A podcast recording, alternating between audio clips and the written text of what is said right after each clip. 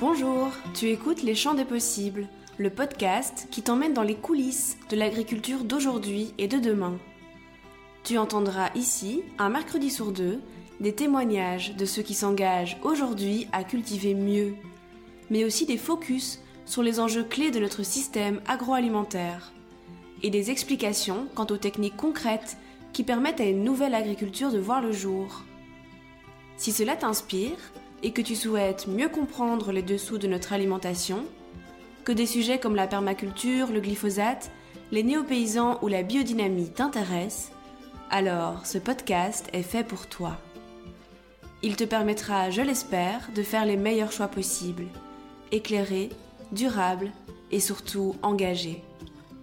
Alors, bienvenue à toi, je m'appelle Lou, je suis ton hôte et je te souhaite d'ores et déjà une très belle écoute.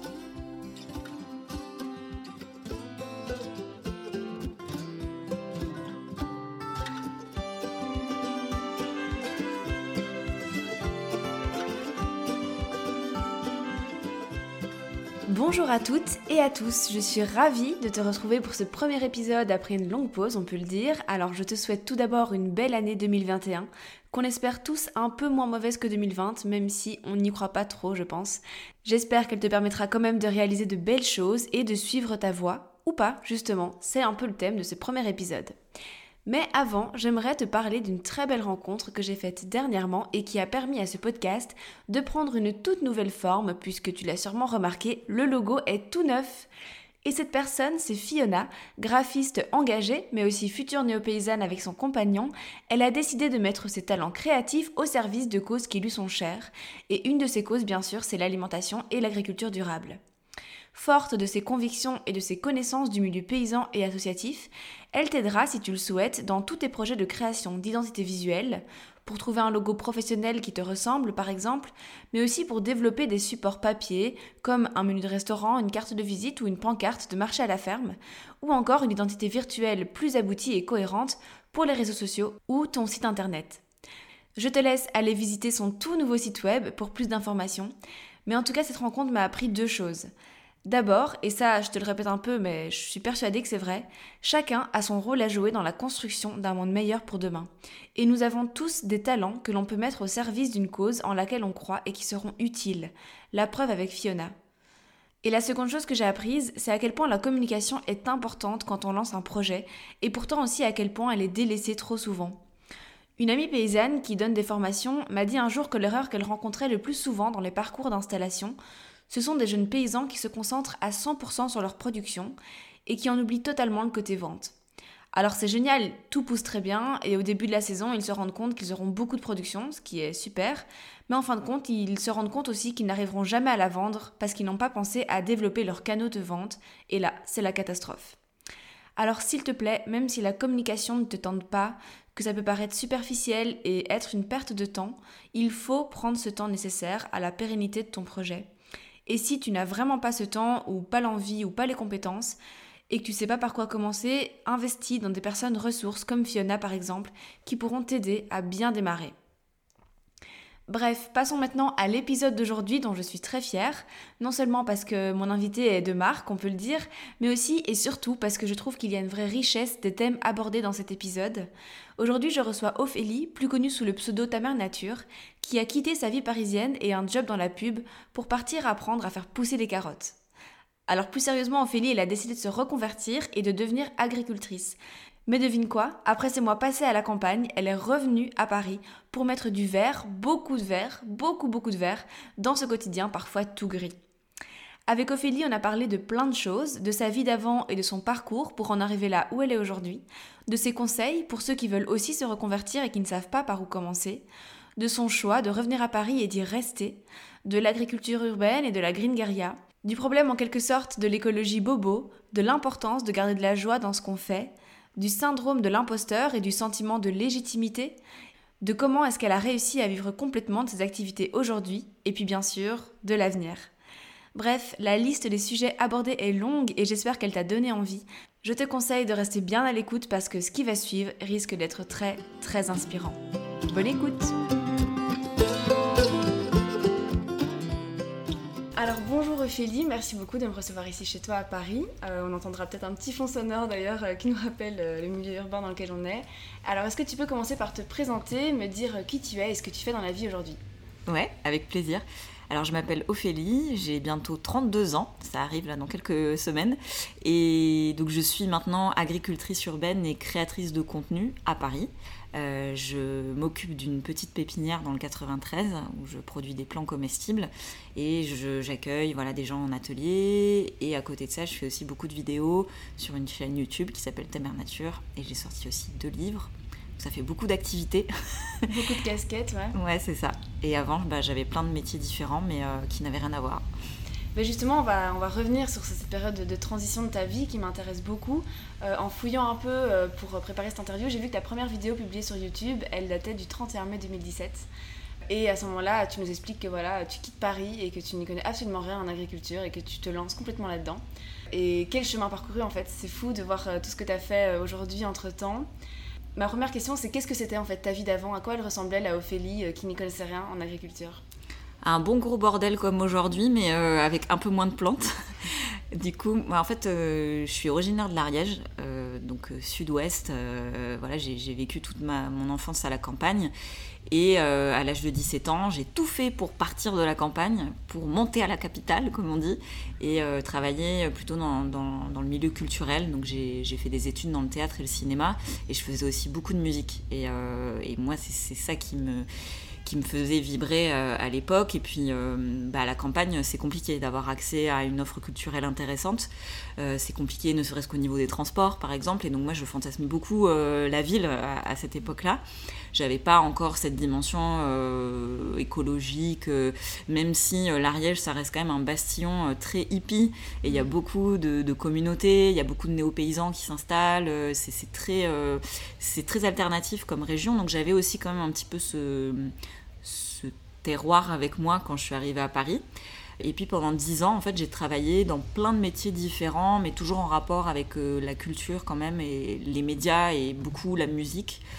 Euh, et donc, euh, je suis passée par pigiste, comédienne voix, j'ai fait de la radio, j'ai organisé des événements, je faisais aussi beaucoup de concerts, j'ai monté un webzine qui s'appelait Retard Magazine. Et en fait, euh, alors j'ai fait aussi beaucoup de jobs alimentaires euh, comme vendeuse, serveuse, barmaid, euh, voilà. Et mon dernier job en date, c'était dans une boîte de publicité dans laquelle je m'occupais des réseaux sociaux et un petit peu des contenus digitaux de manière plus large avec la directrice de communication. Et ça a été une super expérience parce que d'une part, c'était l'une des rares fois où j'étais bien payée, parce que mmh. quand on travaille dans le milieu culturel, c'est assez précaire au final. Et là, c'était l'une des rares fois dans ma vie où on m'a correctement payé.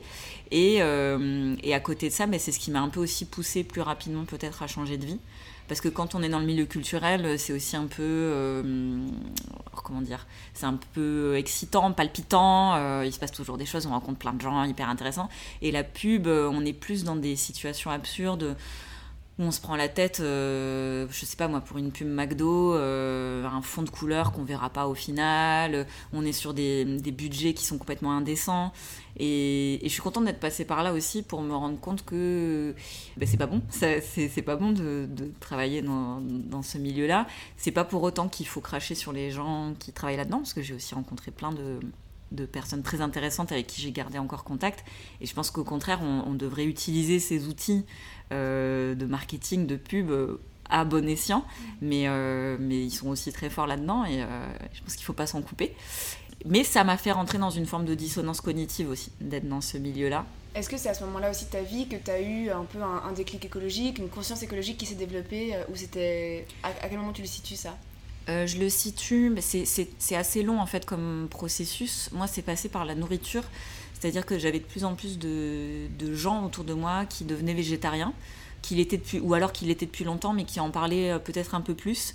Moi, ça a commencé à m'interroger sur euh, ma manière en fait de me nourrir. Et comme j'ai toujours aimé bah, la bouffe, en fait, j'adore cuisiner. J'avais envie de savoir un petit peu ce que je mettais dans mon assiette. Et en fait, quand on commence un petit peu à comprendre euh, le principe de l'élevage intensif, on commence à lire des choses là-dessus, on, va un peu plus large et on lit des choses sur l'agriculture euh, en général. Et là, en fait, euh, bah, c'est un peu la boîte de Pandore qui s'ouvre et, ça fait très peur parce qu'on se rend compte que, bah, voilà, si on, lit des choses sur les semences paysannes, si on lit euh, des choses sur les, sols qui deviennent de plus en plus infertiles, ça angoisse beaucoup. Et comme à côté de ça, moi, j'étais vraiment dans un quotidien qui était complètement coupé qui était complètement hors sol.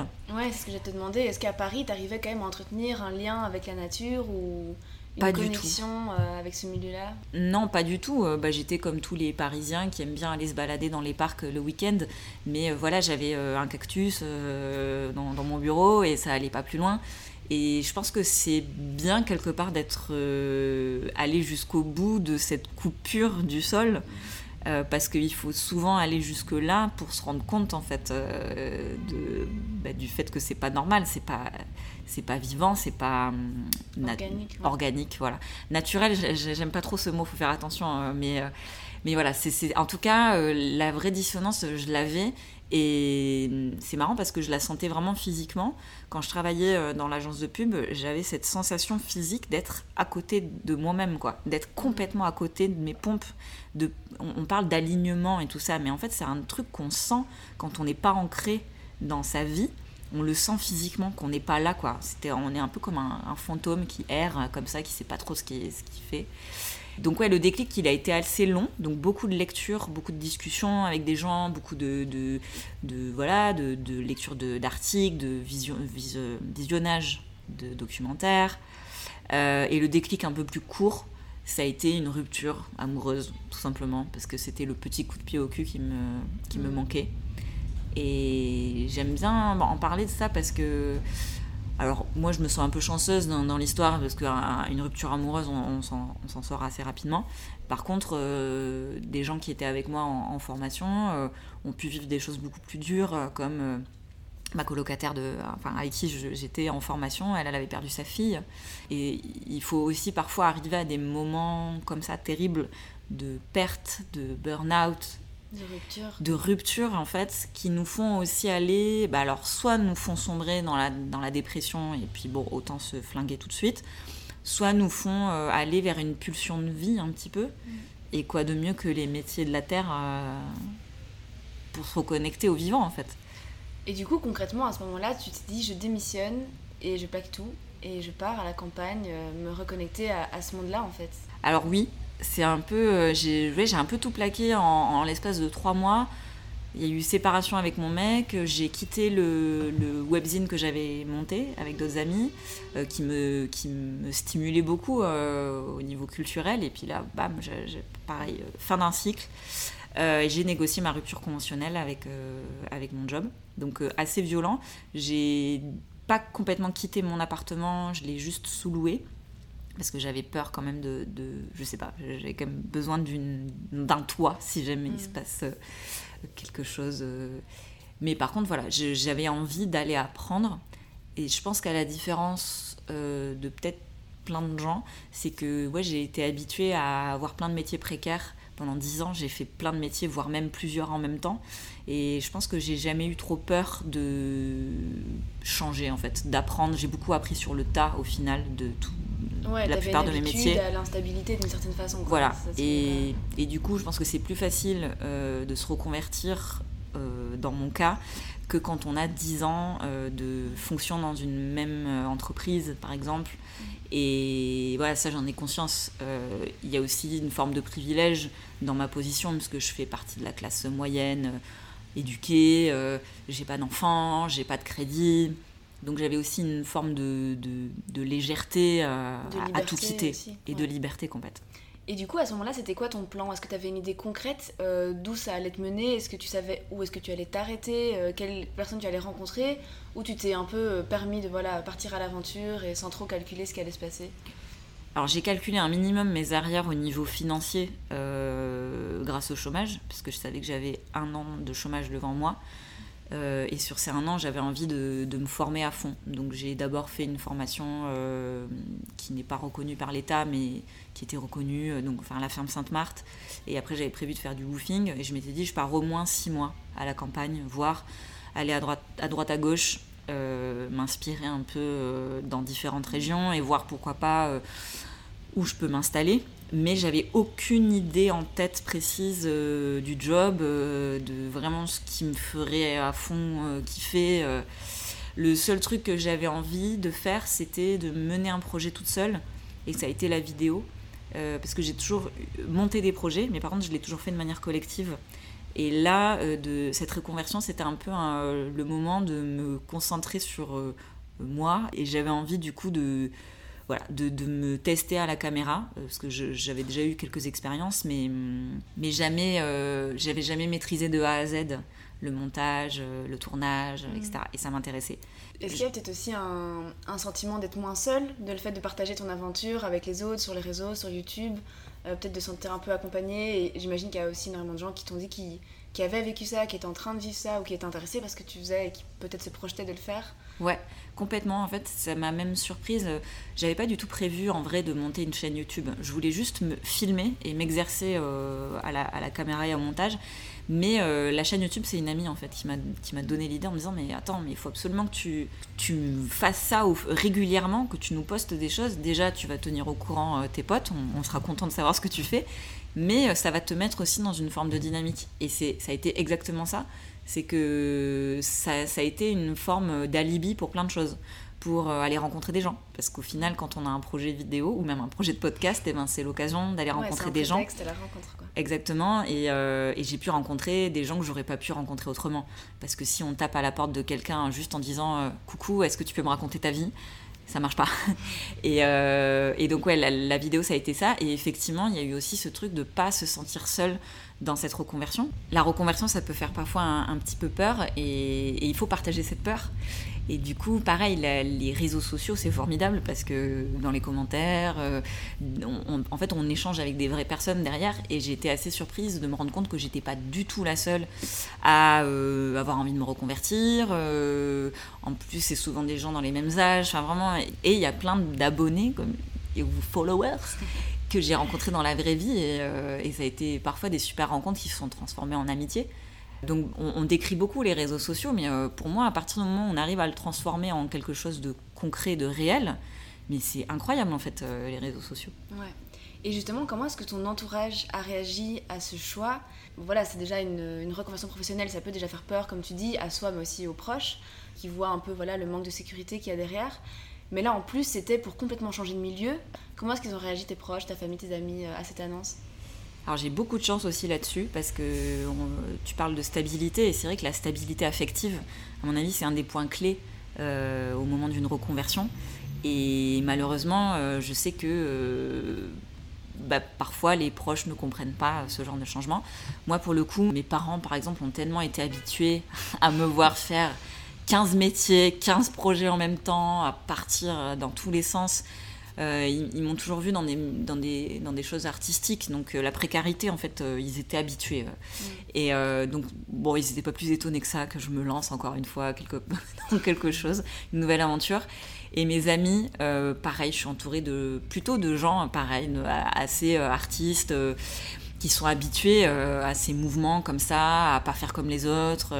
et, et, je n'ai eu que des encouragements. Et, que des amis qui m'ont dit qu'ils étaient fiers de ce que je faisais et je me suis et ça pour le coup c'est c'est très important en fait on se rend pas compte mais euh, si on a des amis qui nous qui comment dire rejettent un peu le l'angoisse sur nous parce qu'ils se projettent un petit peu euh, ben en fait ça peut être très néfaste ça peut vraiment nous mettre des bâtons dans les roues j'ai pu le voir auprès d'autres personnes qui vivaient les mêmes choses que moi donc je me sens très très chanceuse là-dessus vraiment et j'ai peut-être su aussi écarter les gens qui me qui étaient trop angoissés pour moi ou voilà j'ai mm. un peu fait le tri aussi euh.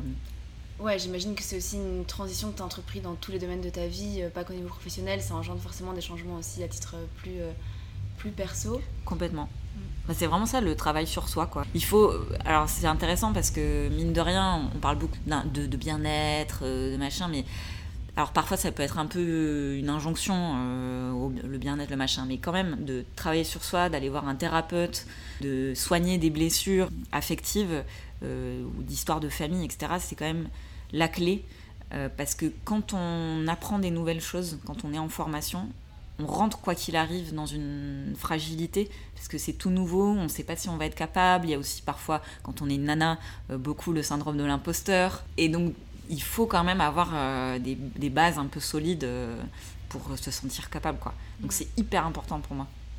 je voudrais revenir sur l'expérience dont tu nous parlais de ta formation à la ferme de Sainte-Marthe et puis de tes woofing. Qu'est-ce que tu as tiré concrètement de ces expériences-là? Qu'est-ce que ça t'a apporté dans la construction de, de toi et puis après de ton projet professionnel? Alors c'est rigolo parce que dans les formations, ce que je retiens, c'est pas forcément les cours, c'est surtout les discussions avec mes autres camarades de classe. Euh, ça m'a ouvert un peu l'esprit parce que j'ai pu rencontrer des gens qui n'avaient rien à voir avec moi, qui venaient d'autres régions, qui avaient d'autres âges, qui avaient euh, d'autres métiers.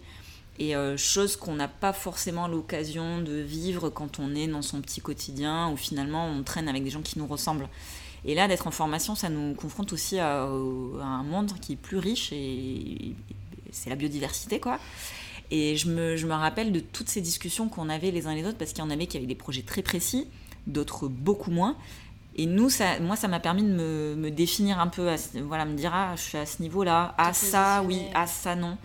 Et au fur et à mesure, euh, j'avais un, un, immense puzzle de 1000 pièces où je ne sais pas trop voilà, je savais pas trop quoi faire de tout ça. Moi, j'avais juste envie à l'origine de faire pousser des légumes, de savoir comment ça fonctionne, mais voilà, je savais pas trop quoi en faire. Et c'est avec ces discussions, ces rencontres, que j'ai pu au fur et à mesure euh, euh, tailler, euh, tu vois, enfin, imbriquer les, pièces. Donc ouais, la ferme Sainte-Marthe, ce qui m'a aussi beaucoup plu, c'était l'aspect très pratique. Parce qu'on avait des cours théoriques, évidemment, ça, ça reste indispensable, mais qu'on mettait en pratique ensuite, souvent l'après-midi donc euh, soit sur une parcelle individuelle, soit sur une parcelle collective. Et euh, en fait, je pense que c'est ce qui nous manque aussi beaucoup. On est, on est très dans, dans l'intellect. Euh, alors, je sais pas si c'est un truc français, mais en tout cas, on aime beaucoup apprendre, lire avant de faire. Et maintenant, moi, je fais avant d'apprendre. Enfin, c'est le faire qui m'apprend. Et en fait, on se rend compte que de toute façon, les choses, elles seront jamais parfaites. Donc, on aura beau apprendre pendant 15 ans les trucs, si on les met pas en pratique à un moment, on n'a aucune idée de quoi on parle. Et donc, ouais, cette formation, elle m'a plu parce que voilà, elle avait vraiment cet aspect aussi euh, très pratique. Et le woofing, ça reste aussi une formation. Euh, alors, ça dépend où, est-ce qu'on tombe, mais, pour le coup, euh, d'avoir fait plusieurs fermes, tu peux te rendre compte de différentes méthodes, du fait que justement, ce qu'on te dit dans les livres, bah, ça s'applique pas à toutes les terres que chaque terre a, son terroir, quoi. Tout, est, tout est différent à chaque fois, c'est des microclimats. Et il faut adapter ça. Et, je me suis rendu compte qu'en fait, il faut faire sa propre recette, quoi. Il faut aller piocher à droite, à gauche et voir ce qui nous, nous parle au plus profond. Et c'est comme ça que, tu vois, trois ans après, je suis pépiniériste, mais jamais, euh, il y a trois ans, j'aurais pensé faire ça, quoi. Ouais, justement, je voulais te demander comment est-ce que tu as réussi, en fait, une fois convaincu de, l'importance de la cause et de ta, volonté de t'impliquer dedans, à te dessiner, à te créer bah, ta place à l'intérieur de, cet écosystème-là. J'ai l'impression qu'il y a beaucoup de gens qui sont euh, voilà, aujourd'hui convaincus de l'urgence d'agir, mais que c'est parfois difficile euh, de se positionner, quoi, de savoir quoi faire, surtout à titre professionnel, quand on se dessine aussi une carrière. Quelles sont les étapes un peu clés que tu as passées et euh, est-ce que tu as des conseils à partager à ceux qui sont dans ce cas-là aujourd'hui? Pour se lancer? Ouais, dans cette recherche, on va dire, de, de sa place, en fait. Trouver sa place. Alors moi, ça a toujours été, mais même au-delà de, de l'agriculture, euh, moi, ça a toujours été de faire du bénévolat et de créer mes projets, euh, aussi pourris soient-ils. J'ai toujours monté des projets euh, et je me suis toujours investie dans des associations.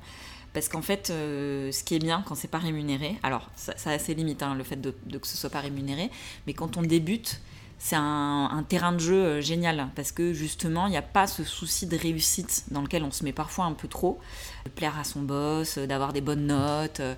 Et là, d'être dans un truc associatif un peu plus joyeux, un peu de hobby, de voilà, et ben ça permet de, de se lâcher en fait et de plus avoir peur de se planter.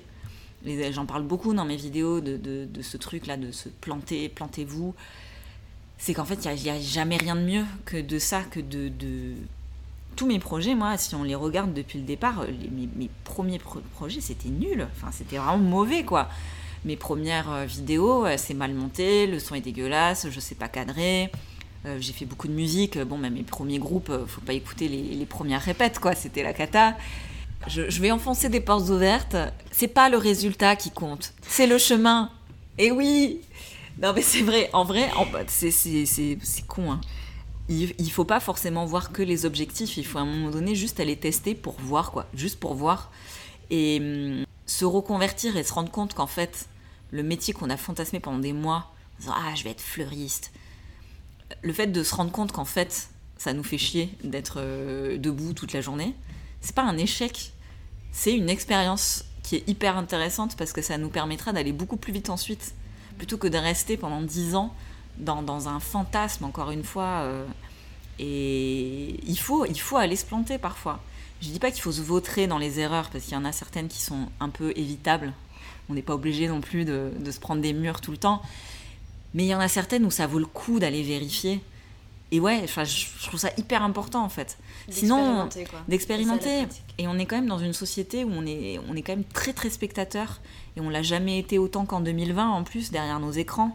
On a été un peu mis de force devant nos écrans. Et au bout d'un moment, ça nous rend un peu aussi euh, très euh, victimes quelque part. On attend que quelqu'un nous prenne par la main, quoi. Et ça, ça va pas arriver.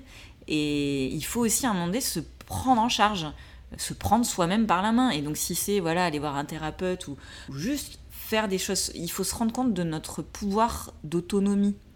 Parce que tout est mis en place dans notre société, et encore plus avec cette pandémie, pour nous dire qu'on ne sait pas faire, qu'on n'est pas capable, que... Euh, qui, voilà. C'est pas bon, je pense qu'il y a un moment donné, il faut aussi se faire confiance, et on se le dit pas assez. Moi, il y a un truc sur lequel je voulais revenir aussi, parce qu'en fait, j'étais un peu suivie euh, au tout début de ton parcours.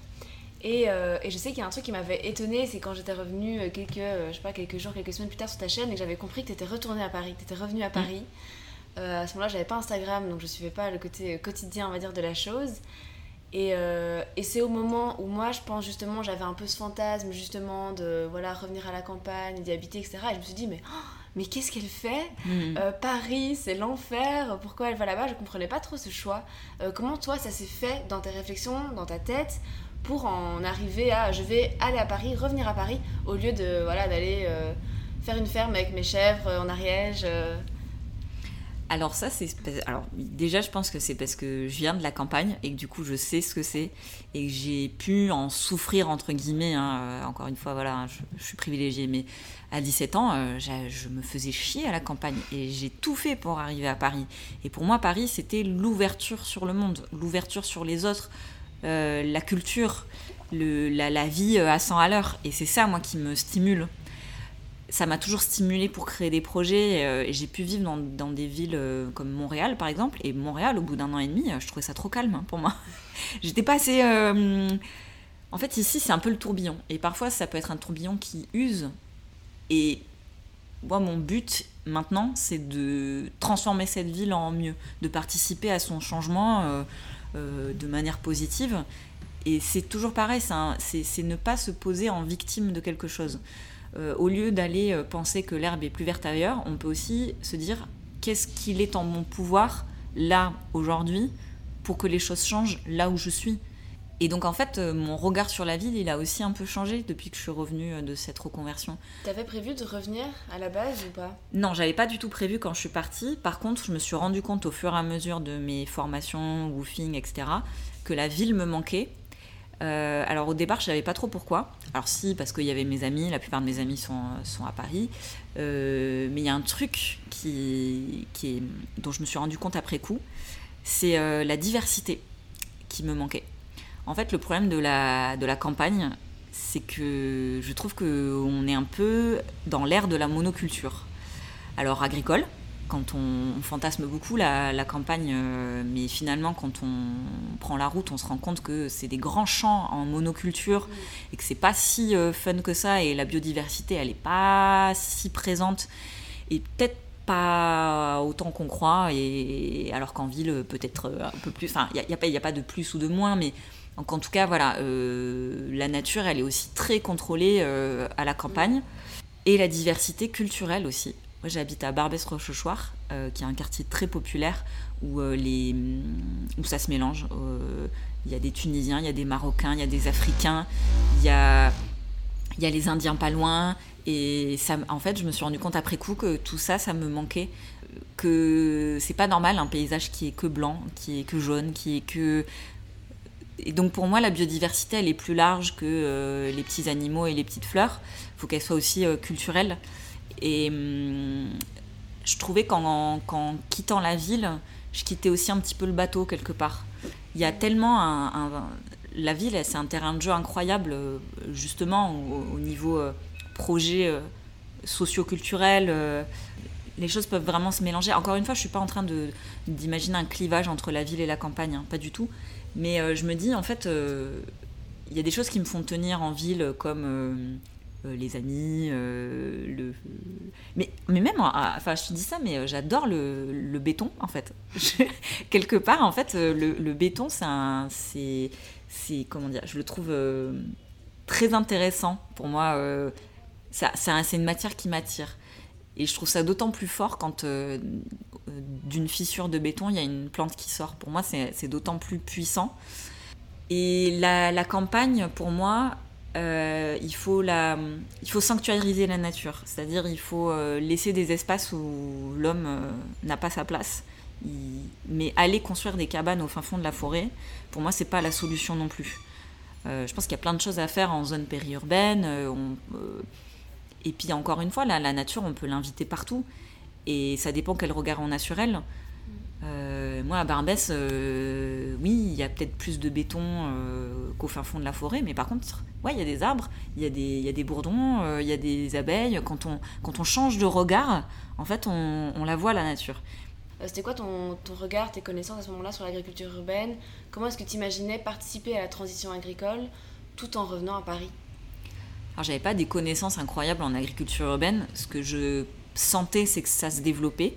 J'avais repéré euh, quelques, quelques projets euh, intéressants et je suis un peu allée tout simplement euh, frapper à, toutes les portes et on a fini par m'en ouvrir une et j'ai commencé en, tant qu'exploitante agricole sur une ferme urbaine à Paris. Et c'est comme ça qu'au fur et à mesure, je suis allée de projet en projet. Mais à l'origine, l'agriculture urbaine, c'est pareil. J'en avais une vision très floue je me disais, on fait pousser des légumes sur les toits, mais je me rendais pas compte de toutes les techniques qu'il y avait, l'hydroponie, l'aquaponie, la bioponie, euh, la culture en bac. Enfin, en fait, il y a une multitude, pareil, une biodiversité euh, de techniques et même de modèles économiques que je trouve très intéressant. La ville, euh, c'est un terrain hostile, mais en fait, bah, c'est toujours pareil, j'aime bien les contraintes. Parce que je trouve que les contraintes, ça rend créatif. Et on est obligé de développer des, choses intéressantes, aussi une résilience mais ouais, l'agriculture urbaine, c'est pas que je la fantasmais, mais pour moi, c'était voilà, c'était très flou. Et puis encore aujourd'hui, c'est pas très visible euh, auprès des, du grand public, puisque finalement, c'est dans des zones assez cachées, comme les toits, comme des, des, petits fonds de cours ou des friches euh, à l'extérieur de la ville. Donc c'est encore compliqué pour les gens, je pense, de se figurer qu'on peut faire pousser des champignons dans un parking, par exemple. Ouais. C'est aussi ce à quoi tu essaies de, sensibiliser toutes les personnes qui te suivent. Euh, on peut vivre la nature en ville, on peut revégétaliser la ville, et d'ailleurs c'est important. Euh, et tu parles souvent un peu du, de la notion du concept de, green guerilla. Ouais. Est-ce que tu peux euh, m'en dire un peu plus, m'expliquer ce que c'est d'abord, l'origine du mouvement? Ouais. Alors c'est bien parce que en fait l'agriculture urbaine, ça m'a fait me rendre compte de tout ça. Qui en fait il y avait plein d'espaces qui étaient végétalisés. Donc moi j'étais hyper contente parce que je vivais pleinement mon rêve d'être à la fois dans la ville et de pouvoir faire plein de trucs et en même temps de pouvoir récolter des légumes toute la journée. Sauf que je me suis rendu compte que finalement euh, cette position, on, était très peu à, la vivre.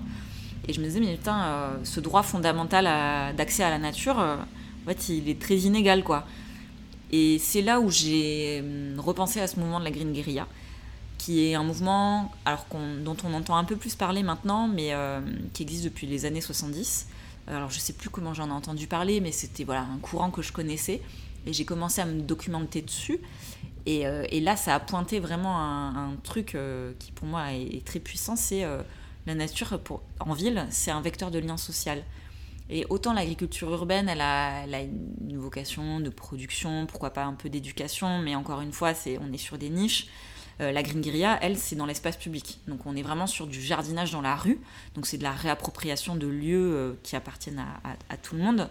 Et c'est un peu comme euh, du, street art. Enfin, c'est vraiment une forme de street culture. Et, donc ce que je trouvais intéressant, c'est que ça s'adressait vraiment à tout le monde, à toutes les populations, les plus défavorisées comme les plus, euh, les, plus bourgeoises, et euh, sans, sans, aucune euh, connaissance en plantes. Et en fait, le principe de la Green c'est juste ça, c'est vraiment de, de décider de descendre en bas de chez soi et de jardiner. Et on peut le faire euh, tout seul en balançant quelques graines, comme euh, euh, carrément investir des, terrains vagues et les transformer en jardins partagés. ce qui est génial aussi, c'est que c'est un mouvement qui invoque un peu à la désobéissance civile, puisque on n'a pas le droit de faire ça. Mais c'est ce qui peut aussi amener parfois les mairies à changer un peu leur politique, à à faciliter les choses ensuite pour que les jardins soient officialisés. Donc pour moi, c'est pas non plus un outil de guerre, euh, c'est un outil activiste, mais c'est aussi un outil pour presser un peu les, pouvoirs publics mhm. en disant on n'a plus le temps en fait des autorisations, des permis digitalisés, des machins. Faites quoi, enfin go go. Et tu penses pas aussi que c'est, euh, enfin tu le disais un peu, que c'est un outil de sensibilisation en fait qui touche euh, peut-être une, autre frange de la population que celle qu'on a toujours un peu l'impression de toucher en fait quand on parle de ce genre de sujet-là. Et je trouve que même au niveau du, champ sémantique en fait de la, de la on sent qu'il y a... c'est autre chose quoi. On parle d'autre chose et du coup ça peut euh, peut-être parler à un public différent aussi. Complètement. Euh, moi, le milieu écolo, je t'avoue que parfois euh, j'en suis un peu fatiguée. Enfin, je me suis jamais sentie pleinement dans le mouvement écolo. Peut-être parce que j'ai d'abord été dans plutôt dans le milieu artistique et j'ai toujours été entourée plutôt d'artistes euh, plutôt que d'écologistes. Et donc, euh, je me suis sentie toujours un peu le, petit, le vilain petit canard. Et, enfin, peut-être pas à ce point-là, mais en tout cas, je me sentais un peu en décalage. Et, euh, et je trouve ça un peu. Oui, effectivement, il y, y, a un côté un peu consanguin parfois, même au niveau charte visuelle, c'est un peu toujours la même chose, les mêmes discours. Et effectivement, du coup, ça, ça ne s'adresse finalement qu'à une tranche de la population très blanche, très moyenne, euh, moyenne classe, éduquée. Euh, et pareil, ça me fatigue en fait, parce que les enjeux écologiques, euh, c'est d'abord les, dans, dans, les cités que c'est le, enfin, c'est eux les, les, mm. touchés en, en, priorité en fait par, par, les problèmes de la pollution, de la malbouffe. et donc, ouais, la, la Green Guerilla alors, qui suis-je en fait pour m'emparer de ce sujet? Après, au bout d'un moment, il faut bien aussi communiquer dessus, mais. Euh, J'ai l'impression que même dans toute ta communication, en fait, que ce soit autour de la Green Guerilla ou pas, euh, ça reflète ce message-là. Moi, je trouve que tes visuels, ta façon de communiquer, ta façon de t'adresser aux gens dans tes vidéos, ils changent, quoi. Le ton, il est différent. Et euh, c'est là que moi, je trouve aussi qu'il y a toute l'originalité. C'est que j'ai l'impression, tu le sais sûrement mieux que moi, que tu touches peut-être euh, un public plus large. Est-ce que ça se confirme dans ton dans la façon dont tu vis euh, les choses? Alors, c'est mon souhait le plus cher, mais j'ai toujours une envie d'aller plus loin dans, l'accessibilité, donc dans la vulgarisation, dans le fait que l'écologie, pour moi, on, on, devrait même plus dire ce mot, mais, euh, juste que tout le monde trouve ça normal de faire pousser des, des, plantes chez soi, et que ce soit cool, et que ce soit vraiment intégré dans la pop culture. Et moi, j'adorerais euh, faire des featuring avec des gros rappeurs ou tu vois vraiment des gens qui n'ont pas vraiment grand rapport avec les plantes et que ça devienne juste un truc qui est. Euh, alors c'est de plus en plus quand même intégré, euh, les gens commencent à, capter quand même que l'enjeu écologique il est, il est immense et oui, en tout cas, c'est un truc que je fais naturellement, mais parce que mes références visuelles, artistiques, elles sont pas tirées des écolos. Tu vois, par exemple, moi, je suis une fan de, de, de, de drag queen. Et donc, c'est un, un, univers qui m'inspire beaucoup. Euh, je suis entourée de copains illustrateurs, donc pareil, euh, c'est des choses où le choix des couleurs, les machins, moi le vert, j'en peux plus, quoi. Le vert poubelle, euh, faut pas, quoi. C'est interdit comme couleur. et, et, et, je pense que c'est très important, effectivement, de, de s'adresser à d'autres personnes. Je le vois aussi dans, dans mes ateliers.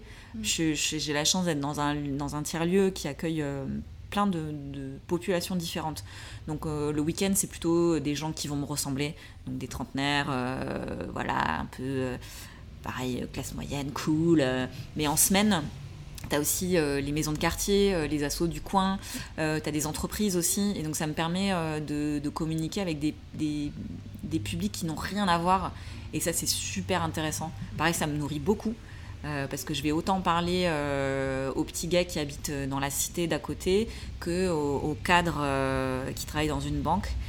Et, en fait, on arrive à avoir un dialogue ensemble, c'est ok. Il faut juste sortir encore une fois de, de, son petit milieu, de son petit... sortir de l'entre-soi, quoi. Exactement. L'entre-soi, c'est vraiment néfaste. Et je trouve d'ailleurs que dans les... C'est ma peur, parce qu'il y a eu un moment où je, voulais intégrer un écolieu. Et je crois que ce qui me freine depuis toujours, c'est cette peur de l'entre-soi. Euh, qui, qui, est trop forte en fait. Et je préfère euh, chaque jour me confronter à des, des, des, gens qui se baladent avec des sacs en plastique qui en ont rien à foutre de l'écologie. Et en même temps, ça me. Ben, ça me. Ben, je sais pas, ça me porte aussi beaucoup plus. Euh, ça m'inspire aussi beaucoup plus mm. pour créer. Et concrètement, qu'est-ce que tu penses que ça peut apporter aux gens ou à la ville euh, de faire planter, euh, enfin voilà, de, de, planter des plantes, d'avoir des plantes chez soi, euh, de, de, planter quelques graines en bas, en bas de l'immeuble? On peut penser en soi que l'impact écologique, il n'est pas énorme. Qu'est-ce que ça peut apporter pour toi de plus? Qu'est-ce qu'il y a d'important en fait à vraiment à ce mouvement? Alors moi je suis sortie depuis un certain temps de ce truc de il faut sauver la planète, on va pas la sauver, hein, c'est mort. enfin là-dessus moi je vraiment alors ça c'est mon petit côté punk, euh, no future, euh, tout ça, euh, de toute façon foutu pour foutu, voilà, autant se faire plaisir. Et, la dimension du coup de plaisir et de joie, il faut, il, faut vraiment pas l'oublier quoi. Et moi quand je fais pousser des plantes, je suis une grosse gamine. J'ai 4 ans en fait quand je fais pousser, mais dans ma pépinière, hein, je pourrais être blasée, ça fait un petit moment que je fais ça maintenant. Mais en fait à chaque fois qu'une graine germe, c'est le miracle pour moi. Je comprends pas comment ça marche, je trouve ça incroyable. Comment ça peut marcher, c'est fou quand même. J'ai juste mis une graine avec de la terre et de l'eau et ça fonctionne. Alors après, c'est parfois un peu plus complexe que ça, mais je, ne perds pas cette joie et je trouve qu'il faut absolument la, cultiver. Et c'est pour ça aussi que j'essaye de, me donner pour discipline euh, la joie dans mes vidéos aussi, de me marrer en fait quand je les fais parce que on n'est pas là pour sauver le monde. On va pas réussir à le sauver avec nos petits bras. Par contre, si on est tous euh, joyeux dans ce qu'on fait, qu'on se sent euh, utile dans ce qu'on fait, ben, je pense que le monde ira déjà beaucoup mieux. Et encore une fois, moi, je fais pousser des plantes, mais euh, je fais rien pour les migrants, par exemple. Je m'investis pas pour les SDF. Enfin, on a aussi chacun nos combats et il faut trouver là où on est bon je pense que je suis une bonne communicante, mais euh, je suis peut-être pas euh, très forte, je sais pas moi, dans une production très, euh, très poussée. Euh, et il faut aussi parfois s'écouter et. Pas porter tout le poids du monde, de la misère du monde sur les épaules non plus. Mais absolument pas. Mm. C'est, je pense que ben, c'est comme ça. Il n'y a rien de mieux pour se paralyser et ne rien faire au final. Mm. Il faut faire attention avec le discours de les petits pas, les machins le colibri, euh, gna gna gna. Le colibri, ça fonctionne s'il est en collectif, s'il y a 3 euh, millions de colibris euh, aussi à côté de lui. Donc c'est jamais oublié, c'est toujours pareil, comme, comme je te disais tout à l'heure, moi ce qui m'a qui m'a beaucoup porté dans ma reconversion, c'était de partager ça avec les autres. Et, et, donc d'en parler avec en reconversion, enfin voilà, dans mes formations, aller frapper à la porte de toutes les assos pour discuter avec d'autres personnes, le partager sur les réseaux sociaux, et plus on partage, plus il y a aussi cet effet de toile d'araignée comme ça, où ça se, ça se diffuse et, et oui, au final, on n'est on plus tout seul à... Et tu crois à l'importance aussi de, de, créer un nouveau récit, comme on entend aujourd'hui aussi Parfois, les, certains actes n'ont pas d'impact en tant que tels, mais ils entrent dans les mœurs, dans la, la culture, et c'est ce qui permet aussi d'imaginer, on va dire, un monde euh, différent pour demain Complètement. Il faut imaginer des nouveaux récits et pas un seul. Il faut s'inventer des histoires, c'est mm. clair. Euh, et, je pense qu'il y a aussi encore une dimension euh, d'enfance là-dedans. Les, enfants, quand je les vois en atelier, ils sont géniaux parce que ils sont à fond dans les histoires et tu peux leur raconter plein de choses et c'est ça qui les, ça les porte beaucoup. Alors qu'avec les adultes, il y a toujours ce, souci de bien faire ou de mal faire. Ils sont très attentifs à ça. Et, c'est d'abord ça que j'essaye de faire en atelier, c'est juste leur dire, mais les gars, éclatez-vous quoi. Mais justement, comment est-ce que toi, tu rêves, imagines la ville de demain? Paris, dans, dans quelques années, ça ressemblera à toi? Alors, tu vois, en ce moment, par exemple, les, moi, les, récits que je m'invente de la ville, c'est que j'adore le béton, mais j'adore quand il est pété. Et, euh, du coup, euh, et ben j'adore quand je vois des, plantes qui sortent des fissures de murs, j'adore euh, quand je découvre qu'il y a certaines plantes qui ont le pouvoir de carrément faire péter le béton, comme le bambou, qui, est très ici, tellement puissant qu'il peut faire péter des, gros, des gros tuyaux de, béton. J'imagine des, cours d'école et des cours de prison qu'on débétonise, ça se fait de plus en plus. et du coup, voilà, je, je rêve de ça.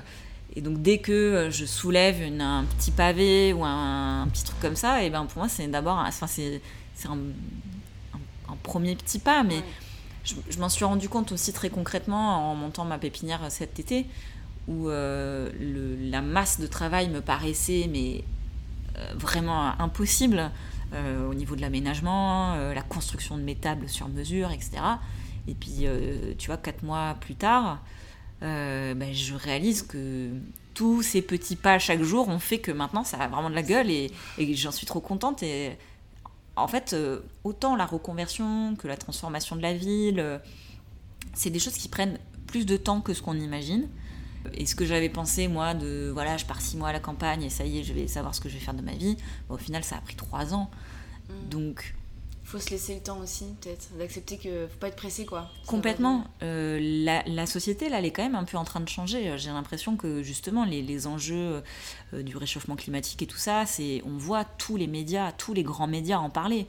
Il y a encore dix ans, euh, c'était un truc de, de, de prolo, de, enfin voilà, de, gens qui votent vert et écolo et c'est tout. Et là, il y, a, y, a un truc qui est en train de se passer, même sur les, les luttes, les luttes politiques. Les gens sont quand même de plus en plus énervés. Le féminisme, pareil, il y a dix ans, euh, les féministes, c'était des hystéros. Euh, c'était, c'était plus, on les voyait pas dans les pubs. Mm.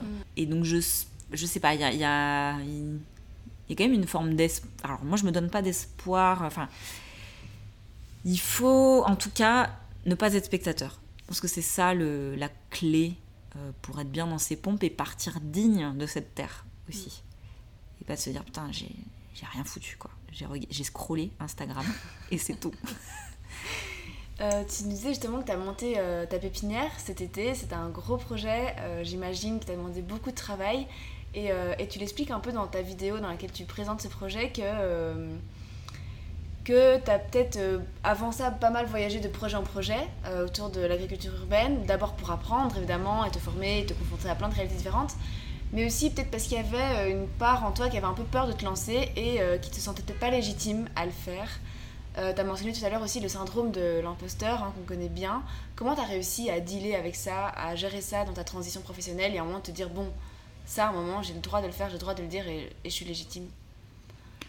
Ouais, complètement. Le syndrome de l'imposteur, alors c'est un truc qu'on peut travailler, pareil, hein, chez le psy, en lisant des livres de développement personnel. Et, après, euh, bah, je crois que c'est vraiment la nature qui m'a beaucoup appris ça. C'est qu'en fait, euh, les plantes, elles crèvent parfois et c'est pas grave. Ça m'a appris un peu l'humilité. Ce truc où tu auras beau tout faire, il y a un jour où il y a une météo absolument pourrie ou une maladie qui t'arrive dessus et en fait, t'as pas eu le temps, tu peux pas faire face et ta plante, elle crève. Et c'est comme ça ouais, j'ai appris à sortir de l'injonction à la réussite, vraiment, et je pense que ça a été un peu ça, ce truc de, de l'imposteur. J'ai fait le deuil que ce serait génial euh, dès le départ. Et, à partir de ce moment-là, on se lâche peut-être un peu plus la grappe et, on capte que ça va se faire au fur et à mesure et tout ça. Euh, et après, il y a eu un. Je suis très aussi euh, fake it until you make it.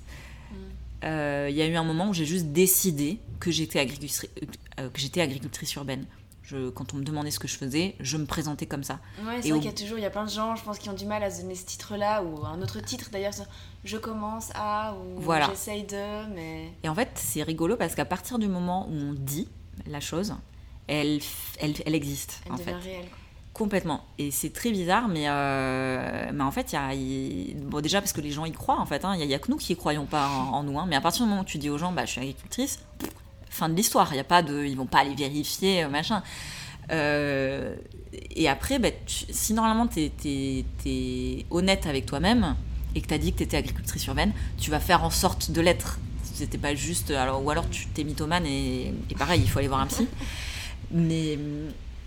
Donc c'est ça, je, suis beaucoup sur... Euh, enfin ça m'a beaucoup porté ce truc de, dire pour devenir.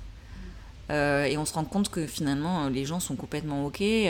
Et c'est rigolo parce qu'à à, partir du moment où j'ai dit ça, mais alors où j'ai carrément créé un site internet en exposant ce que j'étais, ce que je faisais, ben, j'ai eu des propositions pro. de création de contenu, de vidéos, j'ai eu une subvention du CNC, on m'a, voilà, j'ai eu plein de super partenariats et j'ai pu vivre de mon activité. Alors qu'avant, j'étais voilà, euh, celle qui se cherche, euh, qui dit qu'elle s'intéresse à l'agriculture urbaine, mm. mais ça fait pas de nous. Euh, ouais. C'est qu'il y a un vrai pas à sauter, je pense, en fait, se prendre au sérieux, quoi, pour que les autres nous prennent au sérieux aussi. Ouais. Prenons-nous au sérieux. ouais. Est-ce qu'aujourd'hui, tu arrives économiquement à vivre de ton métier? Comment ça se passe pour toi de ce point de vue-là? Alors, ça reste euh, très euh, fluctuant selon les mois, puisque, encore une fois, j'ai plein de, sources de revenus différentes. Donc, je vais avoir euh, bah, la création de contenu. Donc, si une marque ou une association, une ONG me propose un partenariat vidéo, eh ben, voilà, je vais être rémunérée. pour ça. parfois, je rédige des articles, j'ai écrit des livres, donc je touche des droits d'auteur. Euh, je fais des conférences aussi de temps en temps. Euh, je fais des ateliers et je vends des plans. Donc ça fait en fait mm. plein de sources de revenus. Et c'est super parce que c'est toujours ce qu'on nous dit aussi en formation, c'est euh, diversifier à fond vos sources de revenus. Euh, pas mettre tous les œufs dans le même panier. Quoi. Exactement. Et c'est pour ça qu'on voit beaucoup de maraîchers faire aussi de la transformation, avoir des poules. Enfin, tout ça, c'est des compléments qui sont très intéressants parce que si on a une merde à un moment donné de type pandémie qui nous empêche de faire des ateliers, par exemple, ben voilà, moi je, sais qu'en ce moment, par exemple, je rédige un peu plus d'articles. Euh, je suis auto-entrepreneur. Je trouve que c'est un statut un peu pourri euh, que j'ai pas forcément envie de garder euh, ad vitam aeternam. Moi, j'aimerais à un moment donné peut-être intégrer quelque chose de plus coopératif. Euh, donc peut-être pour moto-salarié par exemple, ou quelque chose qui est moins précaire parce que on pousse aussi beaucoup les gens à, monter leur entreprise, à être autonome, mais euh, c'est aussi euh, bah, pas, de charge salariale pour les patrons. Et nous, enfin voilà, en termes de retraite, en termes de, on est, on est très peu protégé en, en auto-entrepreneur moi je fantasme pas du tout non plus ce truc de, se lancer tout seul. Euh, c'est aussi très, euh, bah, très précaire et très fragile. Euh, rien ne me dit que l'année prochaine mon truc va, fonctionner et, peut-être qu'un jour je serai obligée de retourner dans le salariat. Ça m'emmerderait parce que je suis bien toute seule dans mon activité. De statut en tout cas, je le trouve pas. Il peut être bien un temps au début pour se lancer. Après, être salarié, c'est aussi une protection qui est qui a valorisé et protégé, quoi. Ouais, c'est sûr. Euh, pour un peu boucler cette interview, je voulais te demander si aujourd'hui tu te sentais dans, droit dans tes bottes, si aujourd'hui tu te sentais aligné. Tu nous parlais au tout début de l'interview euh, du fait qu'entrer dans la pub, ben, tu sentais vraiment en, toi, physiquement, euh, ce non-alignement. Est-ce que tu l'as trouvé aujourd'hui ta place? Oui Ouais, grave. Je me sens, je me sens vraiment alignée, je me sens hyper ancrée. et même quand il y a des. Alors, ça veut pas dire que c'est le c'est la fête, euh, la fiesta del sol tous les jours. Il y a des jours où j'ai juste envie de, de rester en PLS dans mon lit. Par contre, même dans ces moments-là, je suis super ancrée. Je n'ai aucune, euh, aucun regret. Euh, je, je, sais que je suis au bon endroit. Par exemple, les, les événements de cette année m'ont confirmé ça. C'était des moments très difficiles et ça m'a permis de me rendre compte que je suis bien dans, dans mon appartement, euh, je sais que mon projet a du sens, qu'on n'en a jamais eu autant besoin que dans le 9-3, parce que c'est une des zones euh, les moins euh, végétalisées, les plus pauvres d'Île-de-France. Donc il faut absolument des projets comme ça. Oui, c'est la merde, mais, je sais que tout ce que je fais, c'est utile et, c'est ce qui fait que je m'éclate. Donc, ouais, non, je suis très, très bien. Et je mesure, euh, je mesure euh, la chance et le parcours que ça a été aussi. Mm. C'est pas arrivé comme ça en claquant des doigts, ça a été des années et des années, et parfois des, phases vraiment difficiles. Euh, ça nous tombe pas comme ça dessus. Et il y a aussi ce, terreau fertile. où est-ce qu'on est né Quel entourage on a Quel argent on a aussi avec nous C'est plein de paramètres qui font qu'on qu'on y arrive. Et encore, quand je dis on y arrive, moi, je, je, me sens encore au tout début de l'aventure et tout peut encore évoluer. voilà, j'ai cette pépinière aujourd'hui, mais c'est pas du tout une fin en soi. En plus, je suis dans un tiers-lieu qui va devoir qui, partir dans deux ans. Donc, voilà, tu peux nous parler un petit peu plus de la cité fertile rapidement, parce que c'est un sujet qu'on n'a pas abordé. Ouais, bah, la cité fertile, donc c'est un, tiers-lieu aux portes de Paris, euh, entre Pantin et Aubervilliers. Et c'est un, lieu alors qui, favorise la transition écologique, comme ils disent. Et l'idée, c'est de proposer euh, toutes sortes d'activités sur place. Donc il y a à la fois euh, un resto, il y a des gens qui brassent de la bière, il y a un campus euh, des tiers-lieux, comme ils disent, où en fait ils forment des gens à créer aussi d'autres lieux comme celui-là. Il y a une menuiserie solidaire, il y a un potager géré par une association avec l'école du coin. Il y, a des, il y, a des, entreprises, des associations qui ont leur bureau. et puis après, il y a plein de petits événements culturels, ou gros événements d'ailleurs, des marchés, des conférences. C'est vraiment un lieu où les gens se rencontrent.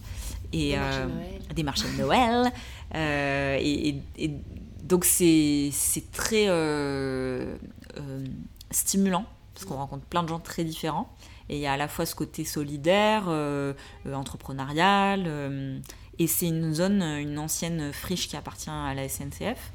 Donc c'est aussi un, lieu où il n'y avait rien et où ils ont fait pousser plein de trucs. Et je trouve ça génial à chaque fois. C'est des espaces transitoires, donc on sait qu'ils vont pas rester malheureusement.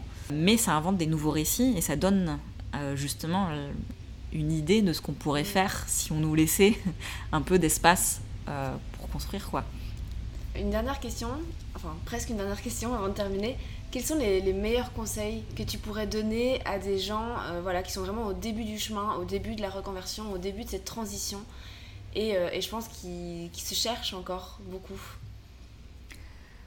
Bon, déjà, c'est euh, descendre en bas de chez soi et observer les plantes qu'il y a dans sa rue. Parce que peut-être que euh, vous aurez des surprises et vous vous rendrez compte que, en fait, on peut faire euh, des, parcours botaniques dans sa propre rue et découvrir qu'on a des plantes médicinales comestibles voilà, à deux mètres de, chez soi.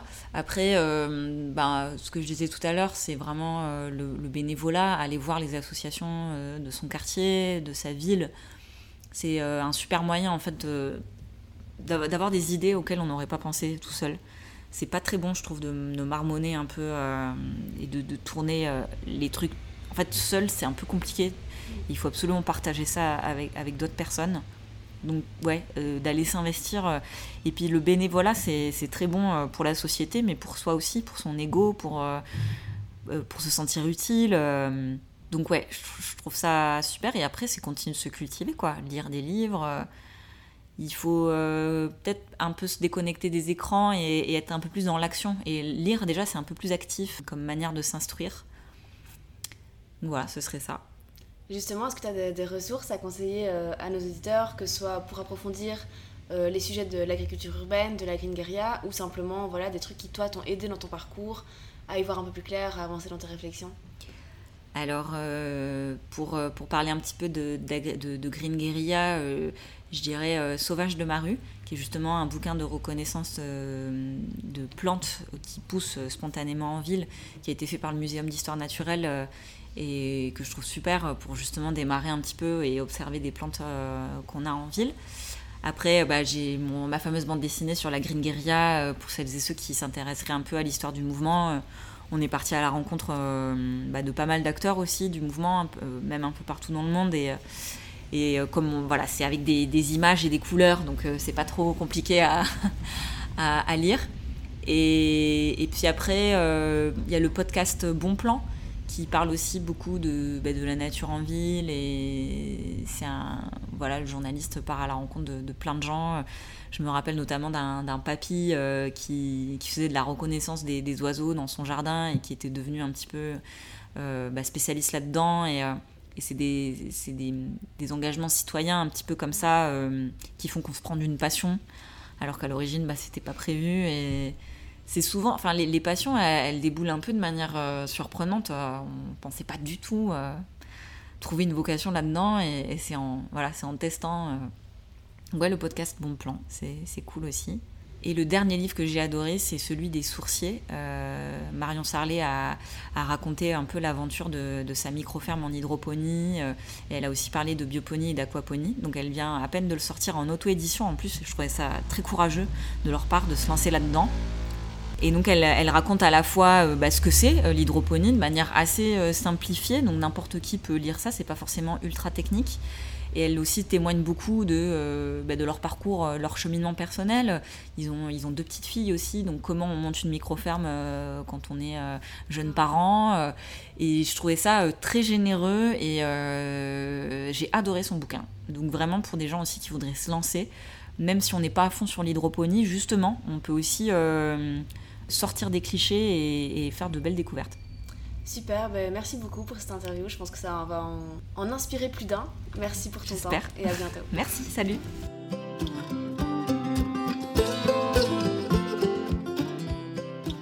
Et voilà, cet épisode est fini. Je remercie Ophélie d'avoir accepté mon invitation et de m'avoir livré toutes ses réflexions. Je trouve qu'Ophélie a réussi à développer une vraie personnalité qui lui a permis de s'émanciper des codes écolo classiques et c'est fondamental pour sortir de l'entre-soi et surtout pour inclure tout le monde dans la transition écologique et sociale qu'on souhaite pour le monde de demain.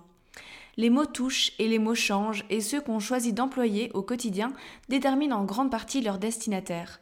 Alors changer de ton, ça fait du bien. Les réflexions de cet épisode m'ont moi-même beaucoup aidé et je trouve ça vraiment super inspirant de croiser les parcours et d'écouter ceux qui sont passés un peu avant nous dans certaines étapes de la vie, raconter le leur. Il y a aussi un côté très rassurant au témoignage de Félie, c'est qu'elle a finalement trouvé sa voie et trouvé sa place. Et ça, ça a l'air d'être un sentiment vraiment génial, que je vous souhaite à tous de connaître un jour. Mais ça nous permet aussi de réaliser qu'il faut parfois du temps pour en arriver là et qu'il faut accepter qu'on construise peu à peu son projet de vie. Accepter que ça prendra du temps nous permet de sortir de cette impatience dans laquelle on a été un peu élevé et de saisir les petits bonheurs du quotidien.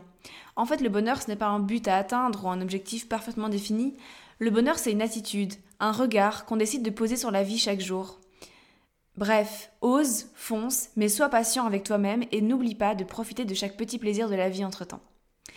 Je te retrouve dès demain pour un épisode solo un peu spécial dans lequel je te partagerai la suite de mes projets et une grosse annonce également.